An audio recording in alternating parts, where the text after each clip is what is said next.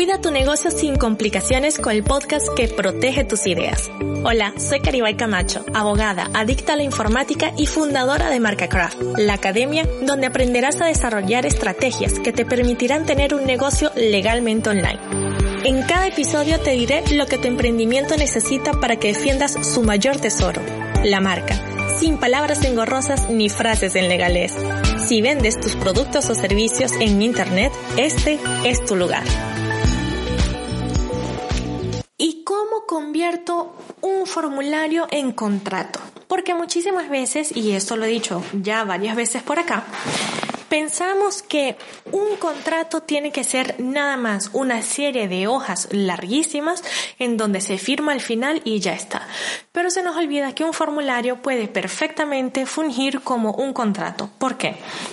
Si tú vas a mi página, o si, mejor dicho, si me pides un presupuesto sobre textos legales o registro de marca, yo te daré el enlace a un formulario en donde te voy a decir Todas estas condiciones son las que van a tener que ver con el servicio. Esto es lo que incluye, esto es lo que no incluye, este es el tiempo de entrega y esto es lo que va a durar toda la contratación en general.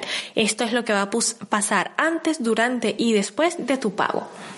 Y toda esta información va dentro de un formulario. Es decir, al momento que tú le das a la casilla que dice, ok, acepto estos términos y condiciones, en ese momento de una u otra manera firmaste un contrato y queda registrado a través de tu dirección IP.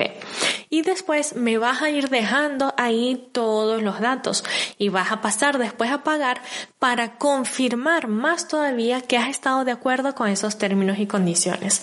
Pero ¿qué pasa cuando no se tiene absolutamente nada. Pues eso, que muchas veces las personas compran y es que yo pensé que la asesoría era que tú venías a mi oficina y me decías las cosas o yo pensé que en vez de una hora de sesión a través de Skype eran tres horas y que yo podía elegir 15 minutos hoy, 20 minutos mañana y así sucesivamente. El hecho es que independientemente de las condiciones que tú quieras colocarle o no a tus clientes, va a ser siempre muy importante que lo hagas. Y a través de un formulario es una manera muy sencilla y hasta más dinámica muchas veces para solicitar toda esta información para llenar el campo del nombre, de los datos fiscales que tengan que ver, en fin, que tú sabes muy bien cómo manejar un formulario y ya puedes entonces de esta manera ver todo lo que este pudieses hacer. Pero resulta que, mmm, Caribay, lo que pasa es que yo hago productos personalizados y la gente muchas veces cuando me manda las imágenes me lo manda en un archivo de Excel o en un archivo de Word o en PowerPoint.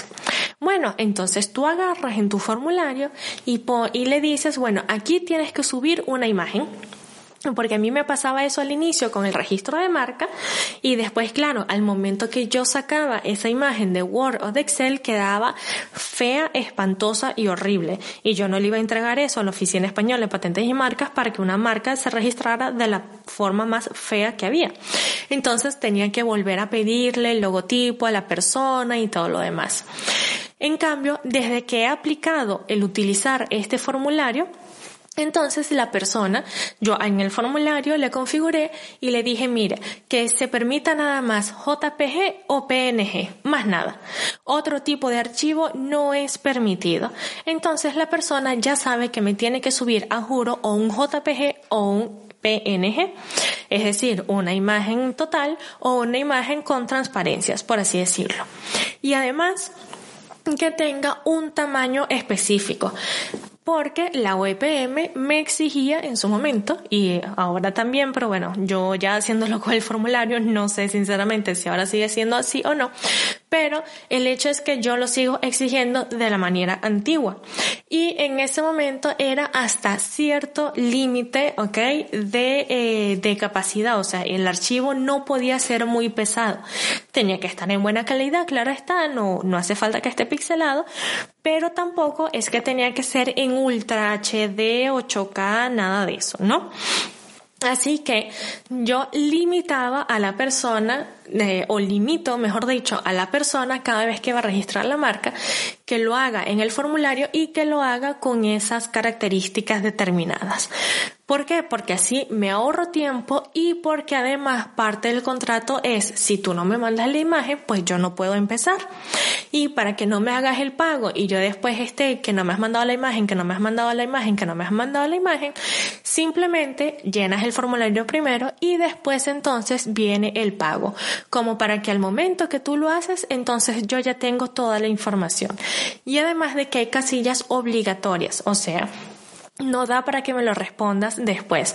Yo sé que esto parece súper exigente, pero estoy segura que las personas que me están escuchando saben que y, han pasado en algún momento y si es así, por favor, escríbeme porque quiero saber de, tu caso y quiero saber cómo lo, los has resuelto.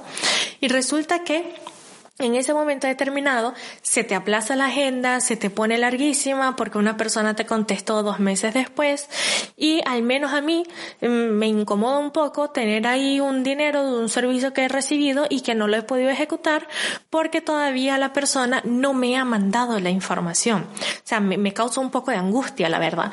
Entonces, para evitar estas cosas es que hice ahora el proceso así y a través del formulario yo ya puedo dejar una constancia de que la persona estuvo de acuerdo con todo eso, que me mandó la información y después me hizo el pago. Y si quieres saber la forma eh, como he configurado, por ejemplo, estos formularios y todo, en mi blog vas a tener cómo utilizo la herramienta WP Forms, que es la que más me gusta para lo que tiene que ver con formularios si me vienes escuchando desde hace tiempo y si no, te cuento que eh, a mí me gusta mucho a una sola herramienta sacarle el máximo jugo posible. Así que soy una persona muy ahorrativa en lo que se refiere a plugins y herramientas digitales. Esto también te va a permitir que si yo te he comprado un producto personalizado en donde mm, vamos a suponer lo que haces es una ilustración y después la imprimes y todo, pues yo te tengo que mandar la fotografía y hasta que no te mande la fotografía tú no podrás comenzar, ¿cierto? Pues con este formulario entonces podrás ver esa fotografía. Te dejo aquí abajo en los comentarios de este podcast el enlace para que vayas directo a todas las entradas que tengo relacionadas con esta herramienta y poder de esta manera ayudarte un poquito más de la manera más técnica posible, pero también más sencilla posible en que hagas que la legalidad de tu sitio web y de tu negocio en general esté más mm, uniforme, sea más agradable y que no sea un dolor de cabeza para ti. Para cualquier comentario, sugerencia, duda o algo, me tienes en Instagram a través de arroba camacho. Y para cualquier información que necesites o que no tengas Instagram, puedes escribirme a correo arroba camacho.com. Hasta luego. Y esto ha sido todo por hoy. Me encantaría saber tu opinión sobre lo que hablamos, así que escribe en Instagram a arroba camacho y cuéntame si el episodio de hoy te ha servido para tu negocio o si tienes alguna duda. Nos vemos en el próximo. Chaito.